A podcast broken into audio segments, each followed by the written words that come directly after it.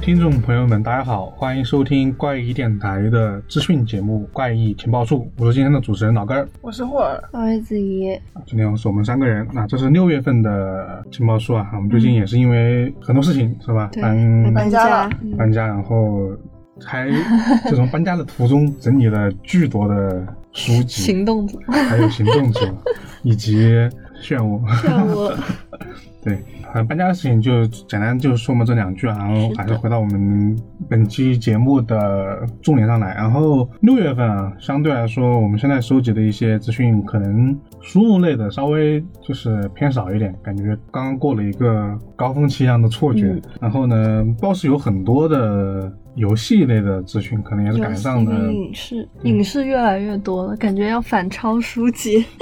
那我们就先说今天的快讯吧，对，嗯因为也是确实我们刚刚说了很多游戏类的一些资讯，谁先来？啊，我我先来，嗯，我这边有两款游戏给大家介绍一下。第一个游戏名字叫《The Good Life》，是 Steam 的新作，然后是金秋发售。这个游戏讲的是啥呢？就是一名玩家将扮演来自纽约的摄影师奥米，他在启程前前往被称为世界上最幸福的地方，这个地方叫雨林镇，来做调查。但是很快发现这个小镇藏着许多秘密，特别是在晚上的时候，这个小镇的居民就会变成猫和狗，然后他自己呢也会陷入这种魔法之中。作为玩家，就可以利用变身后的一些动物技能扩大你的探索范围。比如说，作为一只猫在城镇中跳跃攀爬，或者用敏锐的犬类的嗅觉追踪村民。然后探索之余，玩家也可以了解雨林村的生活，比如在花园里种菜呀、骑着羊穿越山丘等等。我怎么想到了摩尔庄 园种我以为菜是？开心农场。肯定是摩尔庄园痛毒 了，最近到处都是摩尔庄园，真的，我一进去种菜，种了三小时就卸载，为啥？嗯也不想种 菜了。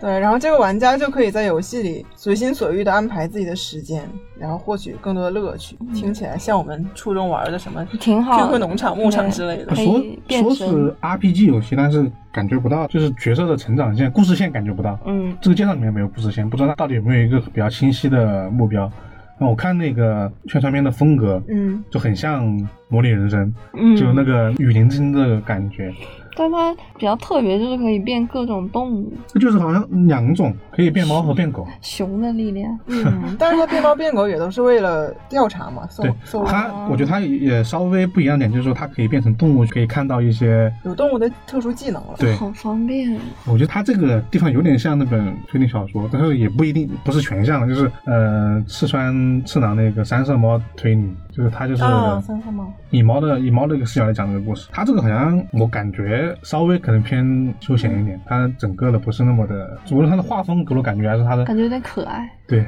嗯，描述的样子，你有没有想过，就是假如你能变成一个动物探案，你想变成什么？ 蝙蝠啊你好危 险蝙蝠侠嘛，哦！就你要蝙蝠和蜘蛛，因为这两个人当然都比较帅。 我觉得就变一种那种会飞的很小的虫子，就感觉哪里都能去，还可以飞， 你那是孙悟空。能去十二面。嗯那个比较像孙悟空。这个这个游戏好像不止在 Steam，好像是 PS 四、Switch，然后 Xbox 上都是同时上的一款、嗯一款游戏。嗯，对这个可以对，感兴趣去玩一下。秋天发售，关注一下吧，九十八块钱，我看了还挺啊贵还的。可以。我还以为金秋是一家公司，原来是今年秋 天。今年秋天啊，现在现在的价格是五九十八，我看会降价吗？刚上架肯定可是能这样的感恩节会吧。啊等你等你打折。夏季呃不对，它是秋季，那秋季那肯定要等黑五了。对对对，等到年底。嗯，然后我这还有一款游戏介绍，这游戏的名 字有意思，叫《治愈希特勒》，也是 Steam 平台上架，呃，夏天推出。这个游戏呢是一款治疗希特勒精神病的游戏，看起 来就暗示像一啊他有个精像一神病，个挺有有点怪，反正这个这个游戏的名字听着不愧是国外的游戏，啥都对，敢但写。但是这个开发商表示呢，这个游戏是非常严肃的游戏，也是真是文字类推理游戏。文字类推理呢，对，玩家要成为心哦理分析家，通过治疗希特勒 来避免二战的爆发。你听见这个直接把它大不大？做了不行，就是治疗的精神病嘛。啊，还是有还点是比较人道那的。其实我听听他这个游戏的名字，第一反应我还以为是那个《中国式家长》那种感觉，啊就哦是很多人点那种就是养成系那种，没想到它居然是文字系的推理游我戏，倒是玩过那有种，点想象不到。就是抚养那种二战后的那些孤儿的那种游，就玩的很揪心，就很压抑，嗯很悲惨。就是他他们受到那种精神和或折者心磨理对折磨，然后你要去安抚他。你是然后作为给他们家长吗？对，嗯，应该是领养或者说孤儿院这种对对对这种设施的存在去抚养他们。嗯，这个游戏应该会涉及到很多真实的历史哦对对知对我觉识得应的。该很多人玩，很多人都想治愈他。我倒是挺好奇它这个游戏形式。他这这游个戏应该难度还挺大嗯的。你看，确实，玩家又成为一个专业的心理分析家，对啊，它应该会给你这么一个设定的，然后嗯会有教程，然后你主要是，我觉得重点是在于说你的选择，你怎么让它不会走上另外一条路，对，就是玩家的选择可能占比这个较我特比想较玩关键。文文字推理游戏也比也是主要靠玩家选择。嗯，对对。，我顺着说一个游戏的吧，你这还有继续说的吗？你这个继续牺牲了这一个。哦，我这个没了。哦，那我顺便说一个，呃，也是游戏的，就是那个《奥秘之家》的首款，属于是解谜密室解谜手游《咪墨》，呃，于六月十一号在那个 iOS 和安卓同步发售。这个《奥秘之家》就大家可能都比较熟悉嘛，我们之前也做过它的故宫，然后有很多嗯解谜书三十多款的解解谜游谜戏书和解谜游戏吧，然后这也是他们第一次做么做那么一个解谜的解谜类的手游，嗯对，然后它跟刚刚那个哎，也是跟猫有关，对，是和吧？那都是个动物有有点像，它也是在一个属于是猫之城，然后主主线故事是一个猫警官咪莫要抓捕一名臭名昭著的猫怪盗啊，这其中就要破除很多属于是谜题啊、机关啊和一些整个的一个主线剧情吧。对它这个游戏，我看了，因为它六月十一号发售之后，已经有很多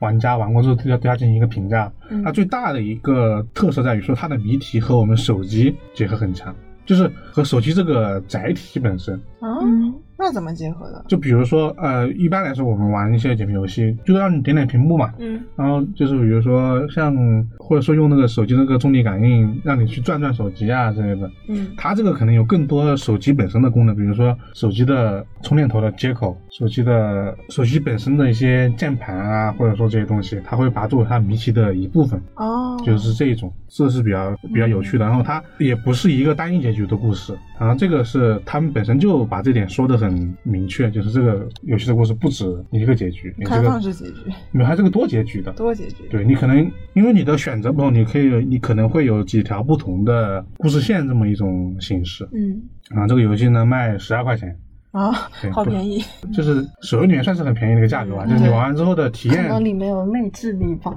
对它这个就十二块钱就那个了，啊，那它这现在已经发售了，对，已经发售了。感兴趣的可以对，因为买买玩玩。对，因为奥秘之家的谜题设计，我觉得一直都挺不错的。它嗯有的谜题设计会很数学，就让你硬解一些东西啊，或者说让你硬算一些东西。但是奥秘之家的这些谜题都很有那种解谜题的巧思在，所以说这个东西还是很好玩的。嗯，然后我就继续把我这边的说完吧嗯好行。对，然后另外的两个是属于是一个是影视，一个是动画吧。第一个是泰勒·约翰逊和布拉德·皮特主演的动作片《子弹列车》，定档了明年的四月八号北美上映。听到这两个关键词，又想到了特， 某个剧场版， 嗯啊，哪哪个？就是柯南剧场版《子啊弹啊列车》啊啊！ 知道你你说是，我跟你说你是主演的名字，哦，原来没是有没有啊 原来是这个子弹列对车对四个子字。弹 列车嗯，你这样一说好像是黑，色的 就他玩。抄没袭真人版，他完整的概括了《绯色的弹丸》的剧情，就是子 弹和列车， 对而且还有两个还有是有互动的 对子弹跟列车对。对，影帝 出演，对对这个故事值得一说，是因为它其实改编的，这确确实是改自于日本的小说，改编是哦一百姓太太郎二零一零年出版的小说《瓢虫》。哦我一本新太郎最近的小说好像经常被改编，他的小说很适合做影视改编，嗯它挺多的。然后这个瓢虫呢，有另外一个名字，简体版瓢虫是它的台版译名，简体版叫《疾风号》。呃，南海出版社二零二零年就出版过一个新的版本。嗯，对，这个版本呢，其实是一个系列，有一个叫《杀手界》，然后《疾风号》，还有一个是我们之前介绍过的《孔七家》，它讲的同都是一个杀手系列的故事，里面有很多不同各式各样不同的杀手。然后呢，这个。小说故事其实讲的是一个运行在两个小时以上的新干线的故事，两个半小时吧，就讲完，就全程都是在这个列车上发就生有点啊的。像那种呃，像阿婆的那种。嗯对，一阿婆二日本本来比较喜欢旅，呃，像时刻表就是想到雪国列车，就那个 也也也是也车也是上也 是在一个密闭空间内发生的故事嘛。除阿婆写那些之外，日本也有很多那个西村，嗯嗯，西村金太郎对啊，对，那有一本，反正那个这个系列基本上看的名就是什么什么什么特快，啊啊然后什么什么什么列车，就是这是这种名字，就是类似的取名方式，这整个故事是在上发生的。然后呢，这个子弹列车或者说疾风号也是一样的。啊然后呢，他们讲的是说这在一个东京开往盛冈的一辆列车上，总共有五名杀手。然后呢，他们发现各自的任务呢是互相有关联的。嗯，那这种局面就是五个杀手，那我一觉个得，一个人都闹心，我觉得活下来的应该可能就一个吧。嗯，但我比较好奇的是，他的介绍感觉说他这个故事好像还是在日本在发生的。啊，没有改发生地啊，还是日本啊？因为他说，呃，我他说就是我看的，呃，对于电影的剧情介绍是这样的，但我不确定说他到底是不是就是在日本发生这么一个故事，因为他是去年十一月份开的机，然后拍摄。那我想这两年这个国际疫情的状况应该没有那么容易说对呀、嗯两边跑这么一个拍。对对对摄的情况嘛，或者说他可能只是哦，那也无所谓，因为他的主要场景是在列车里面，嗯对，他说哪就是哪。也是直接一堆人关进去，后面就拍做点特效就就能解决了，这个就还挺感兴趣的，感觉布拉德皮特很久没有拍片了。对，嗯，哎，上次我看到的还是昆汀那个《好莱坞往事那那好惨，这嗯么好像往事已经是前年的电影，前前年年的的电影了吧？对，然后他自己深陷和安吉丽娜·朱莉的是吧？这个啊啊，对，是离婚纠纷之中。对，然后这个故事我还挺好奇它会改成什么样的。我之前没有听，虽然说《一本现场》改编了很多的电影。我们之前那一期《橘色梦乡》也给大橘色梦家乡就给大家盘点过很多它的那个嗯风格跟题材了。然后呢，之前也没有听说过说美国人改编他的故事会是什么样子。》，他那个风格，美国人来演应该蛮有意思的。没有，我觉得他《其实梦想》那一类型的风格，嗯你让美国人改或许有点怪，因为我觉得那种属于是比较无厘头的那样，对，就可能他们拍出来就跟拍《死亡笔记》啊那些东西真人版一样，会有点违和感在在那里面。嗯那这个杀手的故事可能更加适合好莱坞那边去去改吧，嗯，但我觉得肯定会有很大的不同。对，肯定是，毕竟文化不一样。对对，他可能会，他可能会就是稍微脑洞一下，可能会改成那种很刺激的那种零零美式七好莱坞的片。黑客帝国，对，然后第二，那这个就是呃，明年四月八号北美上映，嗯，就大家这个期待一下，不知道能不能顺利的对，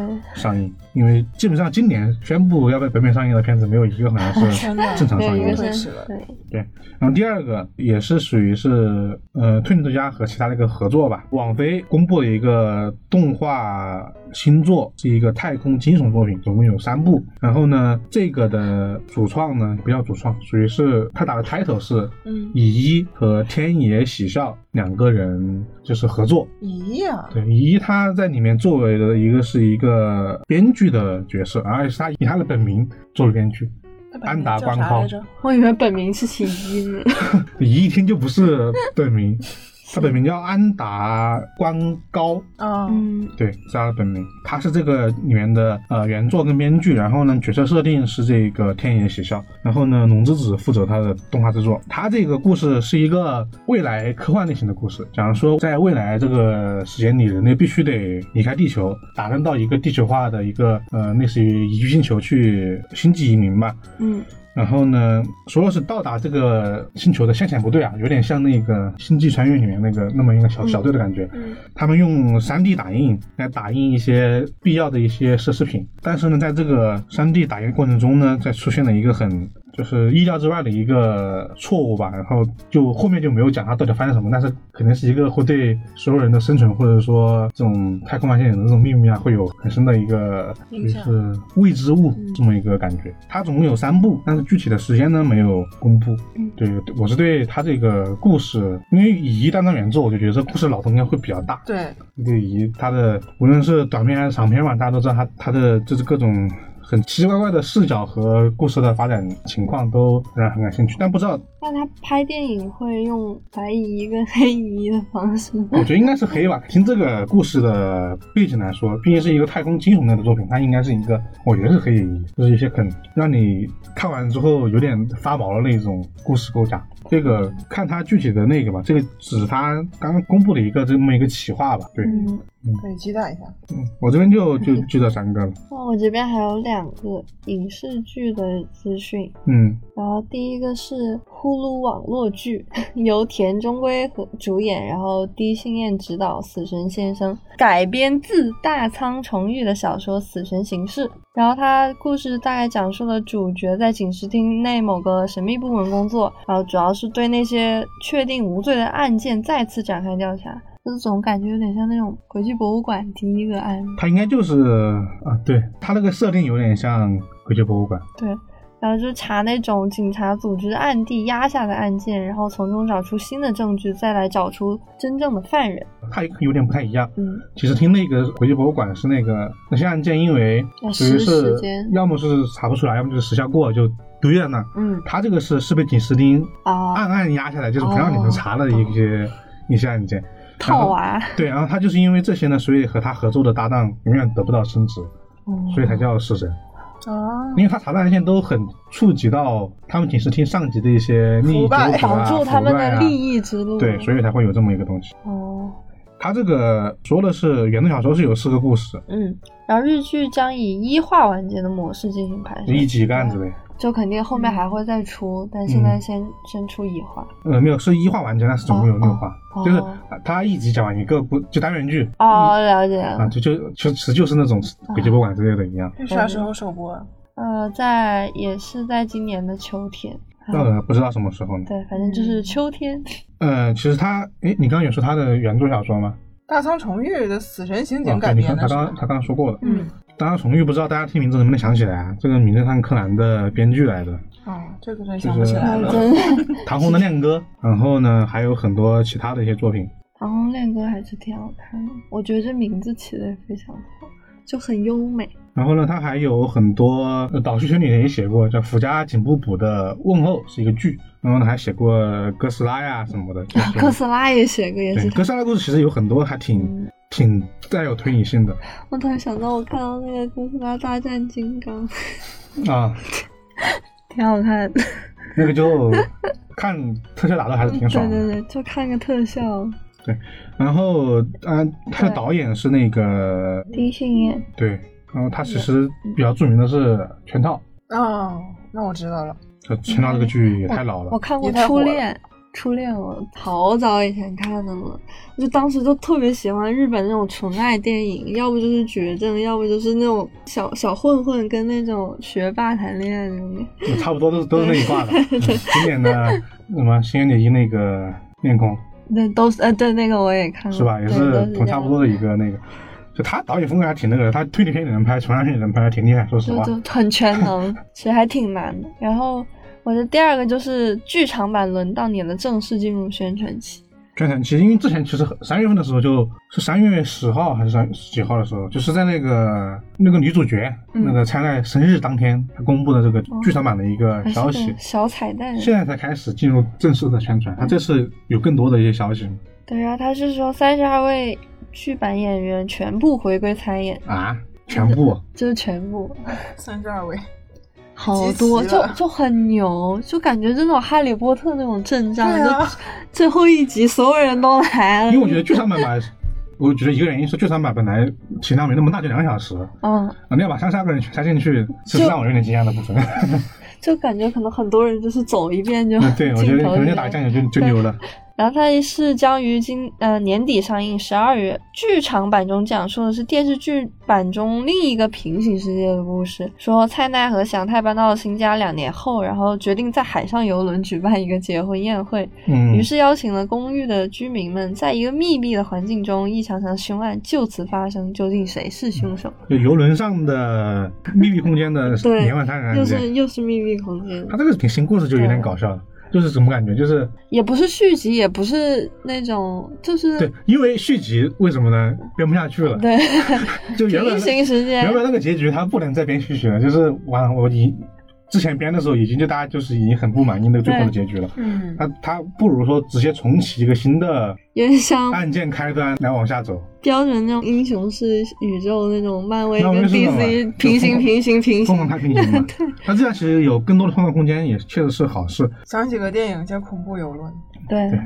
其实这个还挺多的，而且我我我想到的案件更多的像是说女火上的惨案，标准的游轮上的嗯，对，谋杀案件是经典的阿阿婆谋杀案了。然后呢，想想还有什么？呃，刚刚提到柯南，柯南也有一部《徐海的侦探》吧，哦，好像知道，很呃好很像烂那看个过。，巨烂无 比。我直接是巨烂无比，比今天这个难看。 哦， 哈，那懂真的，今年这个真的 不看也没损失。对，反正就是呃，游轮其实确实你包括你刚刚说的那个恐怖游轮嘛，嗯，然后它确实是一个很适合展开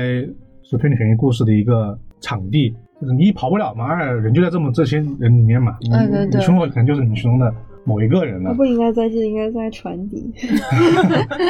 对，它这个好像有一点区别。那我我也好奇，就是说，首先大家之前之前那个黑岛沙和这个角色，嗯，他之前是凶手嘛？那这一次他 到万底一是不万是一呢？有人没看过，啊，对 哦。哎，这呃，应该啊。嗯，但是我们电台第一期讲的就是轮对到你了，我觉得我听众应该应该对应该都应该都看了，就是他这个幕后黑手就是黑岛沙和，不知道在这个剧里面他会不会有一个新的还是他身份，或者说还是他？那假如还是他，那该怎么拍？就是有好奇。然后我在这次公开影里还提到一个，就说这个主角灿烂嘛，他没死。之前这也是个剧透啊，在那之前的剧情里面他是死掉的，就他这个改变到底会不会带来什么新的变化？很期待，期待这个平行世界又会是怎样的结对，局。说实话，虽然虽然之前那个结局不咋地，但是呢，他这次这个展开，我确实还是还是想去看的，因为在整个公寓里面，其实整个案件，我觉得有些时候就太没有太能随便编了。但嗯是在游轮里面，它会受到很多的限制，不知道编剧能不能在这个限制里面就产生一些更好的一些故事吧。就有时候我觉得在这种密闭空间里就不像推理，就很像那种淘沙大电影，就是看他怎么拍，嗯，就是讲道理，它应该是最最正宗的，呃，不叫最正宗，就是很经典的本格，就是密闭空间。嗯，但是呢，你要是拍成那种红人那种淘沙，它就是两种感对觉了对。对对那这对，个人道女人，她又是一种连环杀人的这种形式，不知道她到底会往哪方向偏向比较多。嗯，就是个人希望她可能是更多的有一些本格对解谜的一对些对部分吧。确实淘沙就就是紧张而已她能做到两个结合是最好的。那我就拿啊，嗯 期嗯无待人无人生还的高度看能不能达到了， 太难了太难还了，是不要不要，还是不要抱太高期待，不然的话嗯你自己的体验会确实降低。就大家当看一个番外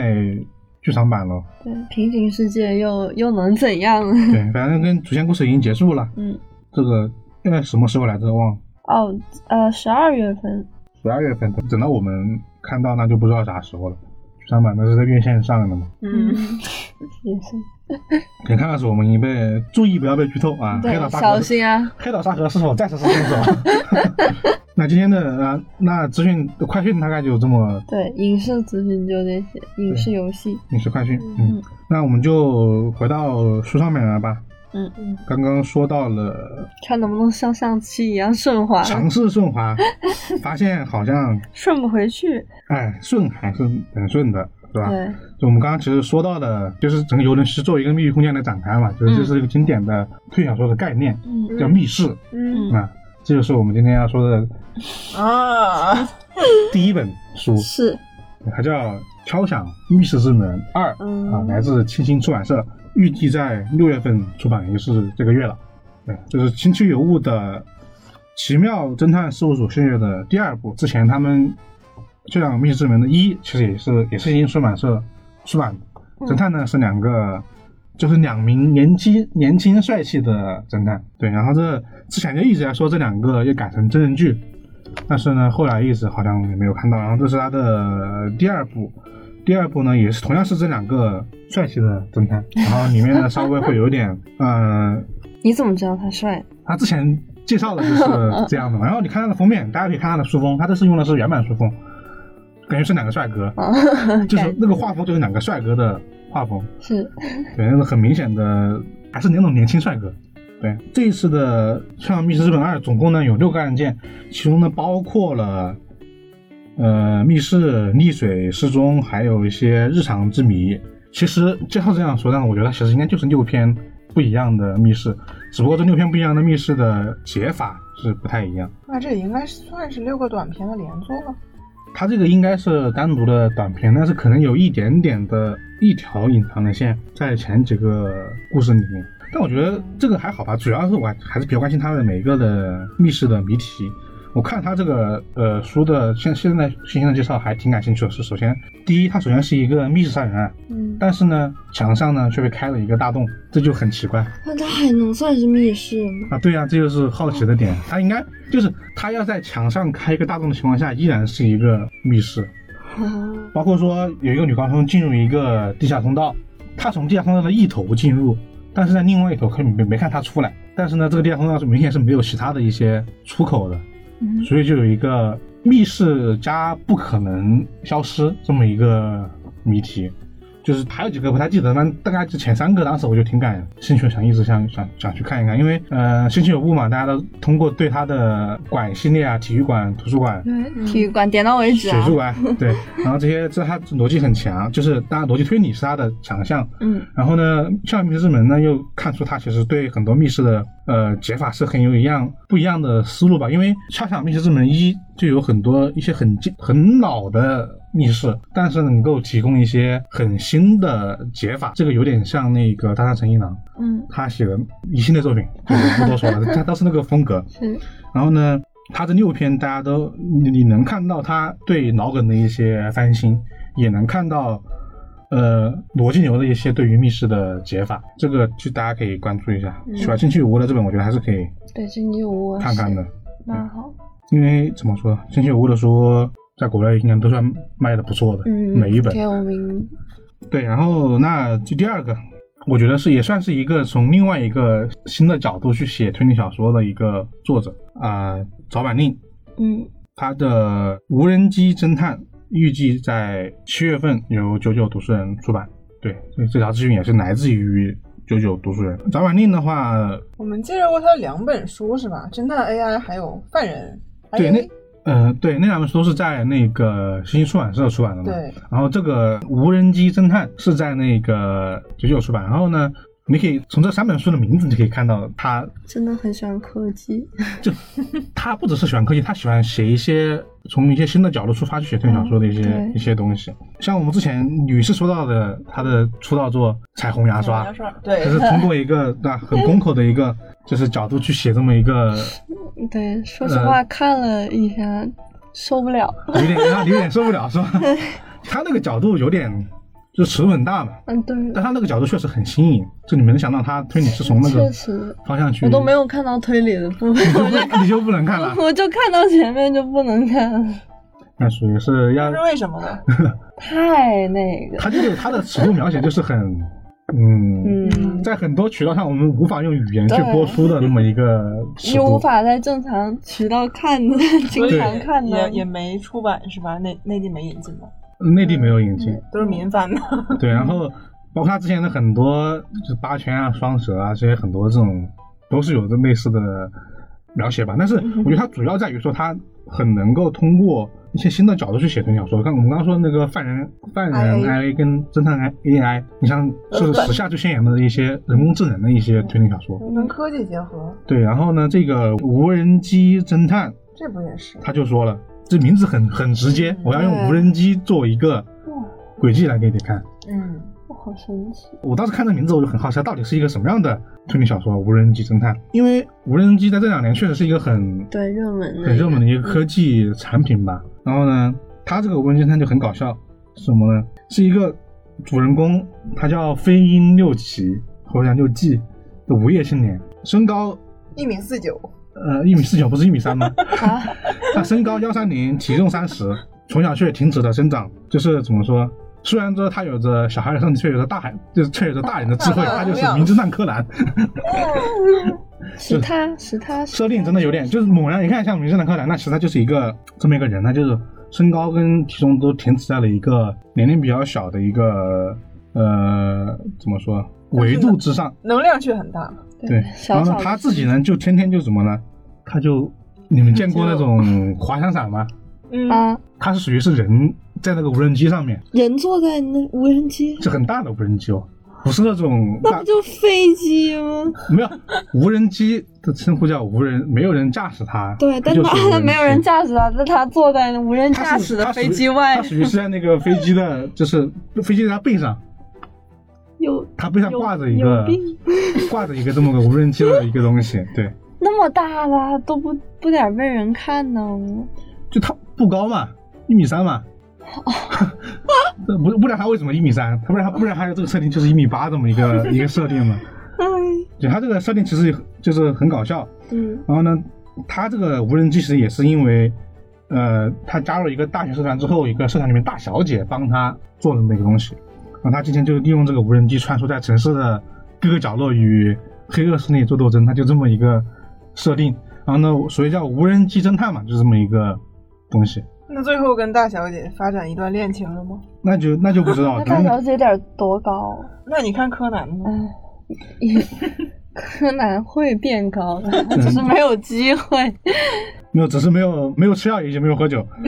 这是他的一个设定，然后他的故事和他的设定感觉有点不搭嘎，是因为什么呢？他讲的说经典的日本社团出游的这么一个设定，比如说一个社团要去哪地方探险，或者说合宿，然后呢去在一个别墅里面发生的一个案件。他这个别墅呢是，呃，有个资本家叫玉出院，然后他以北欧神话为灵感，然后呢就是那个英灵殿瓦尔哈拉， 大家看雷神不知道有没有印象？啊，对，他以这为为那个灵感做了一个载体，然后呢，他们实际上他们这个社团呢就来到这个呃瓦尔哈拉来探险，拉，难得了。对，瓦尔哈拉来探险，他在里面呢就发生了一些死亡案件，嗯就是连续的死亡案件发生。但是呢，我们的这个无人机侦探呢，他因为之前呢和他之前因为开的就是坐的无人机乘两扇从天空中跳下来，把腿给摔断了，导致呢他自己本人是不能去别墅里面探险的，所以他就通过无人机的摄像头来全程参与。所以说他他看的这个事件的全程都通过这个无人机哦说来看到嗯的他。无人机都有一米多长，这个就看具体的书的设定了，但是他说的是他通过无人机这个摄像头来看到这个别墅里面的状态。好变态啊！然后呢，他自己是没有去的，我觉得这个很新颖啊那我们作为读者就有一种偷窥的快感。很变态。因为他没有，他是被告知的，属于是哦他不是偷偷去的，嗯，啊 他本身也是这个社团的一员，那他腿断了，他他他想去，所以通过这种方式去参与他们，嗯，我觉得这个就是一个很符合时代的一个对。一个一个利着用眼先呃点进的吧。科学技术来加入融入到推理小说。对啊，那他因为这样一定会有一些不一样的角度，那样他本人没有去这个别墅里面去，但是他的所获得的信息又只能通过这么个无人机来获取，嗯，那么发生杀人案件之后，他该怎么的破案，这点就很让人在意。而且它里面是多线叙事，然后经典的洋管家试胆啊，这个有点，这个些都是些很常规的点了。但他这个无人机的这这么一个属于什么，就是设定本身就很感兴趣。很新颖的设 定，对，就跟那个之前的侦探 AI 就是对呃一样的，就是这个，我之前有跟这本书的责编是吧，王主任聊过一下这本书，他说了一个很有意思的地方，但我感觉感觉他就说这本书的开头就有一个挑战性，就类似于读者挑战，他开头一开始就说我这本书是用无人机做轨迹的，看你们能不能破解出来。然后呢，看完之后呢，编辑说这原话，他说的是书的开头就有一封给读者的挑战信，但是呢，我在读完这本书之后就撕掉了，我再也不想被以这种挑战读者的方式被挑战了，就这么原话。嗯说的就很 就我很让人我就很好奇啊对，排开他作为编辑想做营销数据的这份 心情之外，我觉得这个也是让我很感兴趣的一个点，因为一般来说，长读者会在会在那个书的简迷章的前一章出现，嗯，像那个《心灵侦探》，对他就说啊，这章我跟你讲完了，你能不能猜出来？哇嗯挑衅，对，然后呢，像这种一在开头就说了，还算是很大胆的。上一本我印象深刻的这样一本书是《双曲线的杀人》，学生就在哪？上去就说我这本书里面有双胞胎轨迹，啊我好牛哦！然后呢，你就猜双胎是什么，但是他一样能把你骗到。所以能在开头说这样的话的人，想去看，啊胆子都挺大，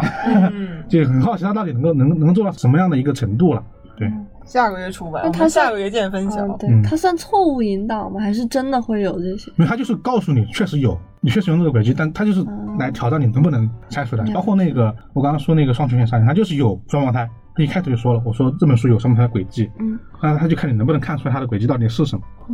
啊，他确实也有双胞胎，就是这种展开。嗯，然后呢，我这边的第三本也是来自于就有读书人的，是我们之前提到过的那个 QUD 奖的首奖作品，嗯、终身里的放学后的小巷，预计在七月份出版。中国人，你这不在说废话吗？ 因为我刚刚不说了是 QED 奖嘛，就是啊这个是世神他们联合世神呃诺亚华，然后金丁还有只有他们一起做的一个推理小说的一个新人奖，嗯对，它是一个这个奖的一个首奖，因为那个奖项的你要是能得到第一名，那你的书就有就有出版出版的那么一个机会，嗯，啊，所以说还是这么一个关系。然啊后这本书预计在七月初，然后它，嗯，这本书的风格呢是一本日常之谜的一个短篇连作集吧。对嗯，它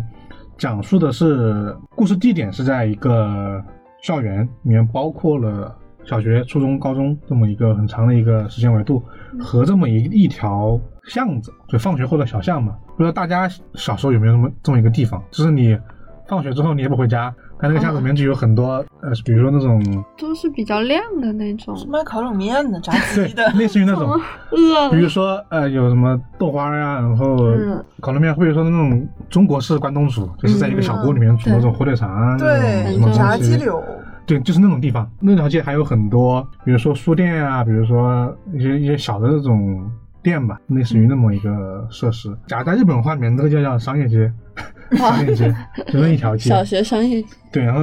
整个故事就在就在这两个主要的地点发生，校园和这么一条小巷。嗯对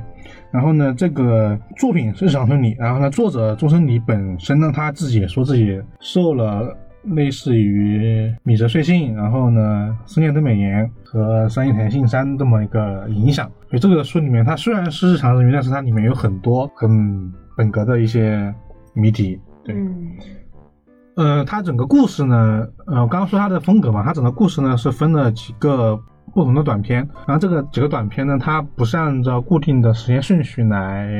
发展的。呃，这个你在看小说的时候，你明显可以感觉出来，这个应该不算不算剧透吧？对，不算剧透。嗯你看的时候，你能发现说他，哎，这个时候他在讲他小学时候的故事，嗯另外一个是他在讲你他高中时候的故事。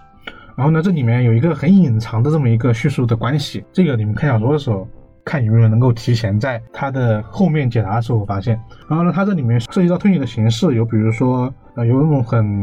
民俗的推理，我们刚讲到他那个三点信山嘛，嗯他里面讲他在当地有一个一个井，这个是有很常见的中国式传说故事。这个井里面呢死了个王妃，啊，那不就是那种故宫的故珍宫妃的井对对，，然后呢，但是呢，我还看了，当天他们在上课的时候，就就能听到这个学校里面啊，就有传出那种唱一种民歌谣、恐怖童中谣中的类似那种感觉，嗯但是是两句诗，但是呢没有后面的两句诗。然后呢，大家都说，哎，这句诗好像是适合这个锦衣相关的一个，我忘记是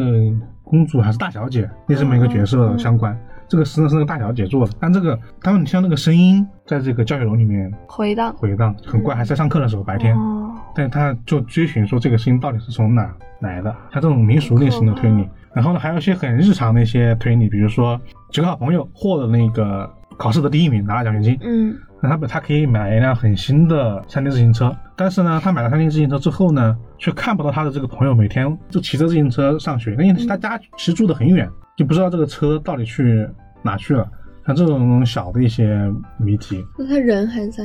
人是正常每天就是走路上班，但是看不到他，就是不知道为什么不骑车。哦，就他买了不用，就他没有，他是有那笔钱，对，那有些可以买个很贵的山地自行车。然后呢，有很多这种类似的这种短片吧。嗯然后呢，我我看到，我觉得它很大风格就在于说，它很好的描绘出了中国式的校园的氛围。嗯，因为大家看的都是像我们看的很多小说是从日本过来的嘛，嗯但这里面的这些味道都是日本校园的味道。那很多人写小说的时候也会把这种风格照搬在我们这个故事的裙子上嘛。但是我们也知道，我们这边跟日本那边的校园肯定是两种完全不一样的，就是环境啊，或者说大家说话的方式啊，或者说整个氛围是不同的。但他就把这个氛围很好的表达了出来。感觉提到日本学校就会觉得是个恐怖的，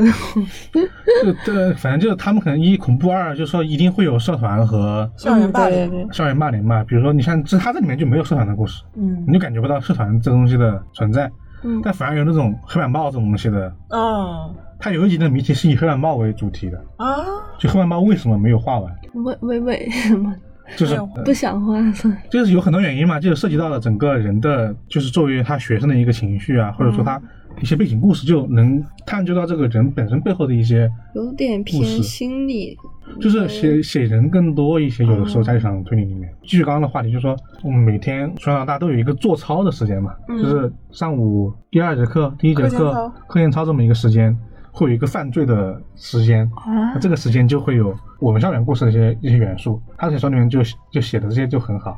对，以但是前课间操我都躲在厕所不去，对，他就写了 这个，他就写了有一个人躲在厕所不去，我就是结我，果结果他就说发是不是现这了是不是这个人做了这件事情？啊是不是有一个人躲在躲在厕所不做测验操去成为成为犯就是人？嗯就这种元素，我觉得你看的时候一定能想起很多关于大家在学校里面的一些嗯经历。但是呢，这个故事呢不止这么简单，它最后呢有一篇很短篇连作集，它最后有一篇有一个很大的篇章是在对整个故事进行一个连结和反转。这个大家这里面有很多重的一个推理，就是我觉得作为哦反转反转再反就转，你看完之后，你可以理解为什么他能获得一个首奖这么一个嗯，这么一个名次，因为确实写的挺好的。对，还是挺值得看的，毕竟是首奖，对，因因为我觉得我推荐他这段点就是说，大家能看到日常学这种形式，大家可以去就是了解了解。二就是说他这个对于 背景能让我们中国校园这么一个描绘，嗯我觉得确实在很多小说里面，以往我只能在一些言情小说对对对，看的比较熟悉一点。对，在这条里面看的是呃也不是没有，但是可能就没那么多。然后呢，呃，这里面也包括我刚刚也说，也有很，它不只是单向推里面有很多很硬核的一些、很本格的一些解谜的方式。我刚刚已经说了很多谜题了，就大家这个有关注的话可以去了解一下。对，这个也是七月份出版，我这边就是三本书了，一个新鲜的，两本九九的。刚刚提到反转了，我这也有一本凑佳苗反转推理作品的巅峰之作《叛逆女儿完美武器》，将于七月份出版。啊、嗯啊，对啊，好像听 过。这本书不知道有没有改名啊？挺陌生的，其实我 对这个名字我挺陌生的。他是说，他是根据原作改编的日剧《恶毒女儿圣洁母亲》，是在二零一九年在日本上映过。恶毒女儿圣洁母亲，对， 听起来就很奇怪，很听奇起怪。来就是一个很臭家苗的故事，说对实话，，因为他其实告白也是善于讲那些小孩跟老师之间的，然后这次嗯讲的是母亲跟女儿，它比较能描绘一些人内心的一些对人性阴暗的一些部分。对对对对反正这个故事主要讲的是附近的孕妇经常被袭击，但是一直没有抓到行凶者。孕妇，对哦孕妇，于是，一家人就开始小心翼翼地保护家里的孕妇有沙，但她还是没有能逃过袭击致死的命运。就是在调查中，然后她的姐姐讲述了这一家的小秘密，但是又不知道这和有沙的死有什么关系。姐姐还特别强调小猫身上的虱子又是指的什么。这是应该是关于一本母亲、女儿、姐姐、妹妹、男和女朋友之间这种片面和微妙的感情，就是那种友情和家人那种亲情，嗯一些人性的东西。它这个开头反而让我想起圣母了，不知道为什么。就感觉一般母提到母亲就会想到圣母，没没有，是因为圣母开头是讲的是一些呃小孩子被袭击嘛，嗯就是哦刚对刚出生的对那对种，就是不是刚出，就是可能不太大那种。嗯然后这个说的是一个孕妇，都是那种很这个袭击对象都很老弱病残。 对，反正就是那些完完全没有反抗能力的一些，更应该值得被保护的一些对对群对体，就让我想起了这个呃圣母。就跟义愤填膺听到这里，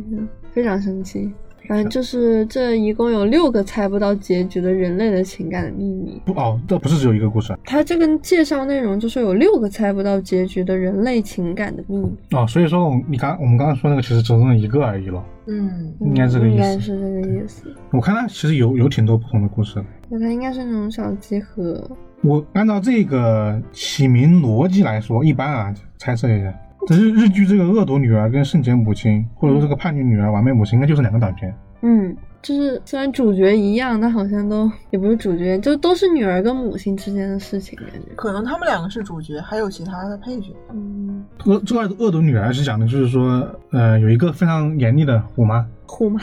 是吗？算吗？那应该不叫虎妈，应该就是那种很有支鸡配、娃的虎妈，很有支配欲的母智亲。慧欲跟控制欲很强的母亲。对，然后呢，她就会支配你的所有的一切。然后呢，这个女儿就在这么一个背景下，就是长长大的。那、但是讲的是一个女儿的这么一个故事。就是这个日剧大概就是讲他母亲从小对他的要求非常严苛，然后他的期待几乎会置他的女儿于死地，就是他禁止女嗯儿看漫画，也不能和异性接触，就是他的人生就被母亲摆布，鸡娃鸡的厉害， 这都不算鸡娃了，这已经是一种变态控制欲了。真的是，对然后呢，你刚刚说那个孕妇的故事是她的第六个故事，嗯，那和妹妹有杀这么个故事。然后它里面的属于是每一个故事都阐述的一种一个阴暗面这种感觉吧，对，那个不同的故事。剧里面的故事除了这个我们刚刚说的这个恶毒女儿、圣中圣洁母亲，还有罪孽深重的女人、最好的朋友、善良老实人，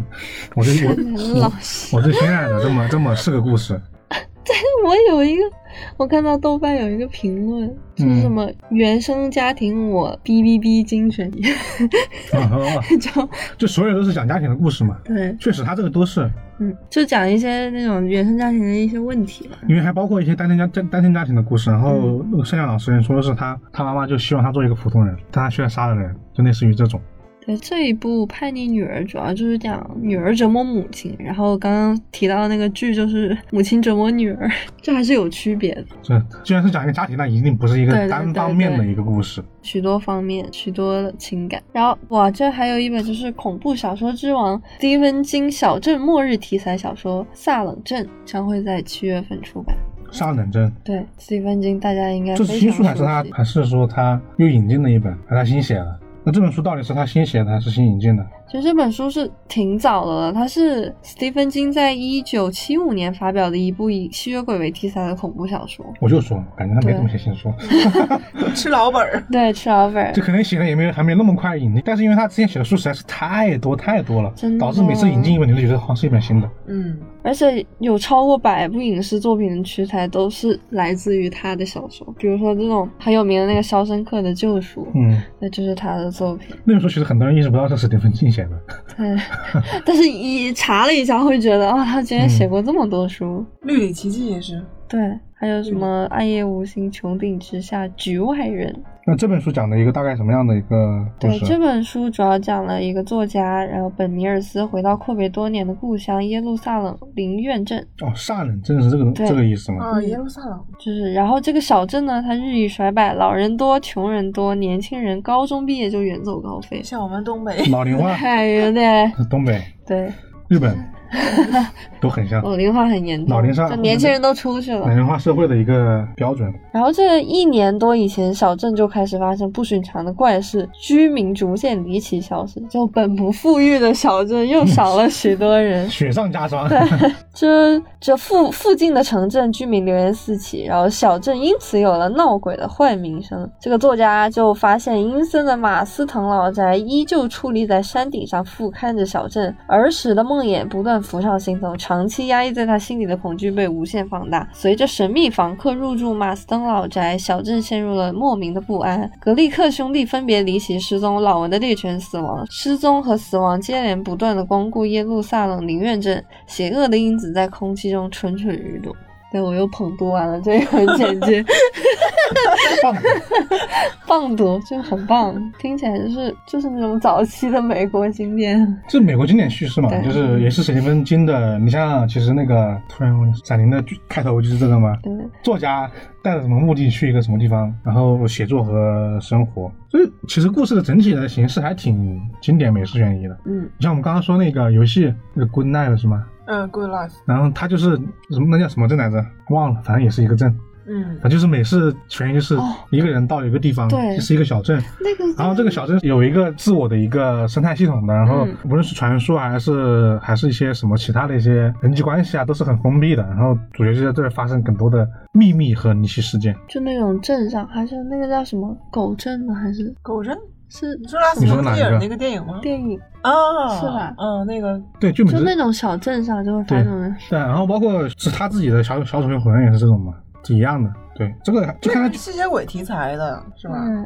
啊，吸血哦，对你还刚刚有吸血说，鬼，嗯就其实这种但听你刚才描述，感觉不到什么吸血鬼的成分在。对啊，可能是这个儿时的梦魇，可能是关于一些吸血鬼的。但他这个取材地点挺奇挺奇怪的，他在耶路撒冷，圣城他在耶路撒冷写了一个很美国式小镇的全景，是啊，我就很好奇他这个展开到底是什么样子的，因为毕竟是两个不同的地区嘛。嗯，感觉可能是会有一些宗教色彩吧，跟信我仰觉有得他关的。肯定有，都都撒冷镇了， 对，肯定有宗教的。而且他这个吸血鬼，那我们之前有讲过一本吸血鬼的书吗？不是小说，就讲吸血鬼的来源呐、啥的。对，后浪出的那个德古拉试点，对，那本书其实也讲了一个点，就是说，有呃吸血鬼的产生，就是现代吸血鬼形象产生，嗯，是和宗教运动是有很深刻的联系的。对对对，嗯对，所以他我觉得他选耶路耶路撒冷这个地方，可能是因为这个原因吧。然后他其实是这一次提到这个萨朗镇，主要是因为他一个同名电影即将上映，嗯也是由那个他指导过他作品的一个编剧加里多·伯曼指导的。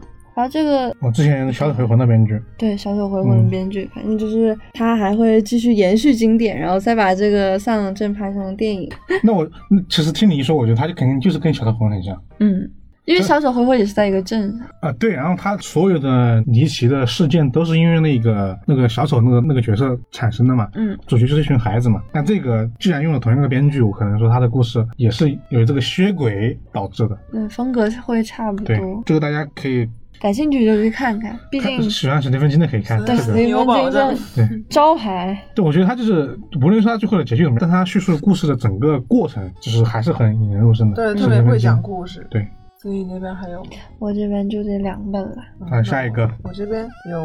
两部小说，都不是推理的，但是啊都挺挺好看。第一本是来自译林出版社的，这个小说叫《零 K》，是美国当代文坛的巨伯唐·德里罗的作品。你们听说过这个作家没？没让有，我介绍一下。完全没有。对，这作家已经是很老牌作家了，三六年出生。嗯，好老。对，嗯，是被哈罗德·布鲁姆推崇的美国当代最重要的四位作家之一，然后有一些代表作，比如《白噪音》《天秤星座》和《地下世界》。他这作品呢，主要是呈现一种后现代的状态，比如超现实啊、消费主义、媒体权利，然后恐怖主义啊、世界末日什么的。那嗯这部小说讲的是什么呢？是跟人体冷冻技术有关，就是讲的在中亚的一个神秘的沙漠的地下，有一个六十多岁的亿万富翁罗斯投资了一个可以控制死亡的隐秘机构，就是用冷冻技术保存人体，等待未来的新技术降临，然后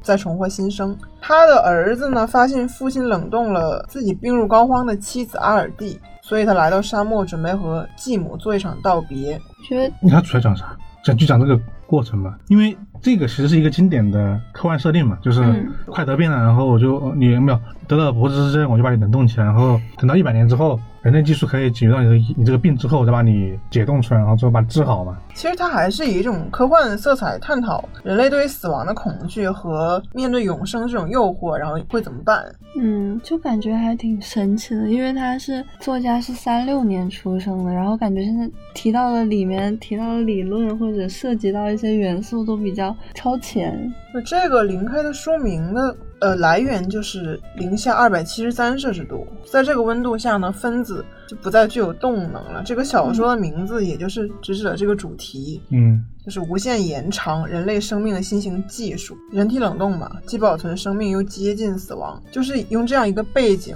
探讨一个问题，就是如果在嗯生命的尽头我们不会死，那活着就还有什么意义呢？感觉哎可能故事情节不是很复杂，主要是一些很文学性的一些对，因为内容比较多因为一这点嗯点个作者嘛，也也是诺贝尔文学奖的热门候选人，拿过很多奖，比如说美国笔会终身成就奖，还有耶路撒冷奖。他是代表美国文学最高水准的一个作家，很厉因害。为我看他好像就是这、是他二零一六年出版的长篇新作，然后这一次五月份出版的好像就是简体中文版。那那是不是挺新的书啊？对对，嗯嗯很新。他写这个小说的时候已经很大年纪了呀。嗯天啊，三十六到好厉害！对，所以这本书就还是借人体冷冻技术直面死亡与永生 这样一个借议题探讨。就我觉得，如果你他提到冷冻技术，他还是没有直面生死，因为他还是想活 着。他应该探讨到底要要不要采用呗，他肯定有这么一个过程，嗯就是因为他这时候还没有确定说他一定冷冻，嗯，是是，但已经有那么一个过程。但我一想这种永生不死，我觉得很恐惧。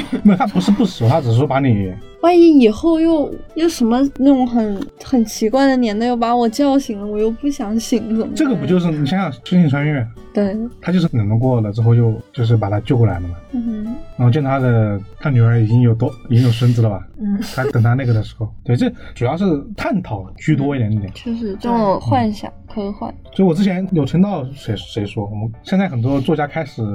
用一些很新的一些科学技术的进展，比如说科尔他养的那种机器人啊、嗯 A I 啊，然后这个里面的冷冻技术啊，来探讨当下人类社会的一些问题。就很多作家开始这样来表达一些主题了。然后呢，其实我比较感兴趣的点是在于，我刚突然想到一个问题，我不知道有没有人写这个小说啊？就没写的话，保留版权啊， 开个玩笑。有没有一个以冷冻人复活为基础的设定系推理小说？没听说，看粉丝里 面、听众里面有没有知道的，就是扣个一对，就就假设一下，就这个人在冷冻技术里面，他依然处在冷冻之中，但是呢，在一个就是比如说有七八个人同时接受这个冷冻技术了。然后呢，有人因为这个设置那个复苏时间不一样，有人提前那个复活了。当他复活之后，发现有个人死掉了，就死在冷冻舱 里面。哦，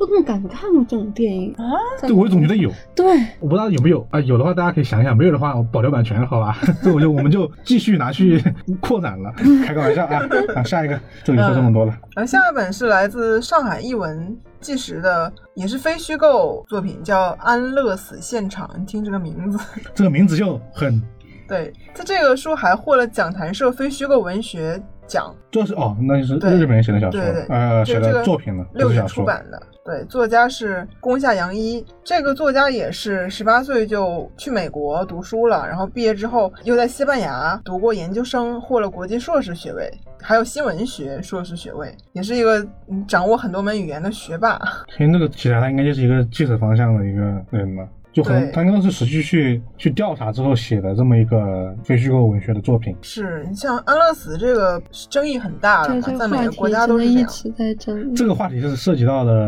人的嗯伦伦理问题的一个 是啊是啊问题，然后你们知道实施安乐死的四个基本条件是啥吗？还还真不知道。嗯，要自愿，志愿我觉得应该是对对唯一对的吧，有这一个这是最基础的，应该开是志始愿。猜测了嗯对，然后自愿还有第二真个是有难以忍受的病痛，那那个病痛是怎样？就如何界？定它第是难三以个忍受的病这症？个病没有治愈的希望。嗯，冷冻嗯，划回来了。 等以后再治。不严肃，我们下继续，你继续说。 然后第四个是没有患者期望的治疗手段，就是满足这四个条件。没有期望是那种哪一种比如说就是这种方式我不想以此方式来治疗我对，自己。比如说化疗啊？这样也但这个可跟以第三不冲突了嘛？对，没有、他啊，必须满足满足四这四点个，条件要，同时满是足，满足，对，就要同时满足足。对，所以就是这个作者就是在书里面就，是现在这是这是全世界通用吗？不是吧？应该是安乐死合法的地方通用的，就是安乐死合法的地方得满足的四个条件，不过很少吧，是不是？特别少。这个东西哎，就是不好你说说不清楚的一个就连一就个连点。宠物方面的安安乐乐死其对啊实都都蛮很严大格争议的然后这个作者就是历时了两年，辗转了六个国家，他去了瑞士、荷兰、比利时、嗯美国、西班牙和日本，就算是西方和东方都去过。然后在安乐死合法或者不合法的国度，也都采访了一些医生啊、患者，还有其家属的声音，有支持的，有反对的，就是思考终将到来的这个死亡的期限嘛。嗯然后也探讨了什么是最幸福的死法，就相当于一个他的采访采访笔记了。嗯，我觉得它重要在于点不在于说它是来为安乐死带来一个结论的，对，它就是说给你。他通过一些采访，让你知道接受过和不接受的家属这些人的想法，然后呢，给读者提供的是一种呃思考的维度吧。就你看这些人的故事之后，你能想到的，或者你自己想法是什么，以及说呃让你让你看到不同的意见之后，你能够更全面的去思考这个安乐死这个东西。我觉得这个东西，怕是很长一段时间都不会有一个对，定论定论在的。但是现在你看，全球老龄化很严重，安乐死就逐渐成为回避不了的话题，对不对？就是其实就没有经历过病痛的人，可能就真的就不理没有解。嗯对，没有那个权利去发言。对对，而且你不是病人的家属，你也没有那个权利去发言，所以这个东西是无法站在第三方的角度去去谈论这个东西的，嗯更多的是你必须得呃怎么想，站在当事人的角度去想这个问题吧。我觉得也是，他只能提供一个你思考的方向。嗯是啊，对作者在书里面就写人的自由是不是包括了放弃自由的自由呢？我觉得人总是追求自由，但是又这个自由其实这这个词也是一个很难拿对下定论很的难词。拿捏的词。而且这个东西，人是否能够自己决定让那个实施的东西很复杂，它有法律意义，也有社会上的定义，是不一样的。我记得之前罗罗翔老师他说，就是人在法律上是没有决定自己生死的嗯，权利的，是法官决定吗？不是，就是类似于说你不知道你是不是真的想结束自己的生嗯，命，确实，对，类似于这种，这具体的看得去看一看，但类似这个意思。只是感觉这种大家想追求自由，都是就是想自己做什么就做什么，但这个社会其实还是需要被约束。我觉得这两个都是一个很难界定的东西，嗯只不过说，就大家大家如果对这个东西感兴趣的话，嗯确实可以去就是了解一下，呃因为我觉得非虚构文学的一个，我觉得一个看点在于说它，首先它提供的是真实的故事，它不是虚构出来的东西。然后真实的故事它的最大的一个点在于说，它能带来一些更加贴近现实的一些嗯，思考。对，包括这个不能不说这个老龄化了，嗯就是老龄化还有很多其他的书，大家可以找找来看一看。嗯，就到时候我们会在公众号里面贴一贴。嗯，对，然后包括一些其他的，嗯，我不知道之前我们讲绝交的时候有没有推荐一本关于女子贫困的，有没有一个啊，女性评委也是这个上海译文纪实所出的，啊就是上次吗？树影一直跟我说这个好看，对，因为那个女性贫困那个那个也是我还没讲来得及也看也是讲的是说是从一个纪实角度去讲这个问题。嗯嗯其实有时候我觉得说你把虚构文学和非虚构文学放在一起，就是描述同一个话题的东西放在一起对比着看，你应该能看到很多不同的东西。嗯，是啊，值得深思。对上海译文纪实所出的书都蛮好看的。嗯，但你说的是他们有这么一个系列，上次我们介绍那个凶年也是他们出的，我觉得这个这个可以再看能不能我们公众号贴一下这个这个系列的其他的是几本书，让大家去关注一下嗯，那我这边没有了。啊、那就是今天的全部的对，内容了吧。我今天比较感兴趣，就是说《一般现太郎》的书怎么在被美国人改编，然后几本新的一些像《无人机侦探》啊，然后那个《橡皮之门二》啊这些书，嗯，其实也是期待已久了吧。然后包括我们刚刚说的，就是国产推理的一本作品《放学后的小巷》，嗯，这个也是希望，就是我觉得这个也是很值得期待的，因为确实很有中国的本土特色，然后一些非虚构文学，嗯也就我还是挺也喜也欢很有一些看，对，嗯就算现在不关注，以后也一定会在意的一些社会现实存在的一些问题。对，嗯，对还是值得关注一下。对然后那我们这期怪异情报术就说这么多了，然后这就是这期怪异情报术的所有内容了，啊然后大家可以。多关注一下这些书的后续的一些是的情况，有六月的、七月的。然后呢，如果大家对这些作品有一个想有一些更深层次的一些讨论的话，也欢迎加入我们怪异电台的听友群。嗯，对，啊对 那本期怪异电台就到这里了，我是老根儿，我是霍尔，我是子怡，大家拜拜。拜啊拜，拜下期见拜。。おかえりもう一人の僕うまくやれたかいうんそれなりに思いは手放しだし我慢するのだって慣れてきたこれでいいはずはないけど波風はもう立てたくない汚れ我是怪君，欢迎在各大音频播客平台订阅和评价我们，搜索“怪异电台”即可哟，记得关注哟，拜拜。大人になってくことが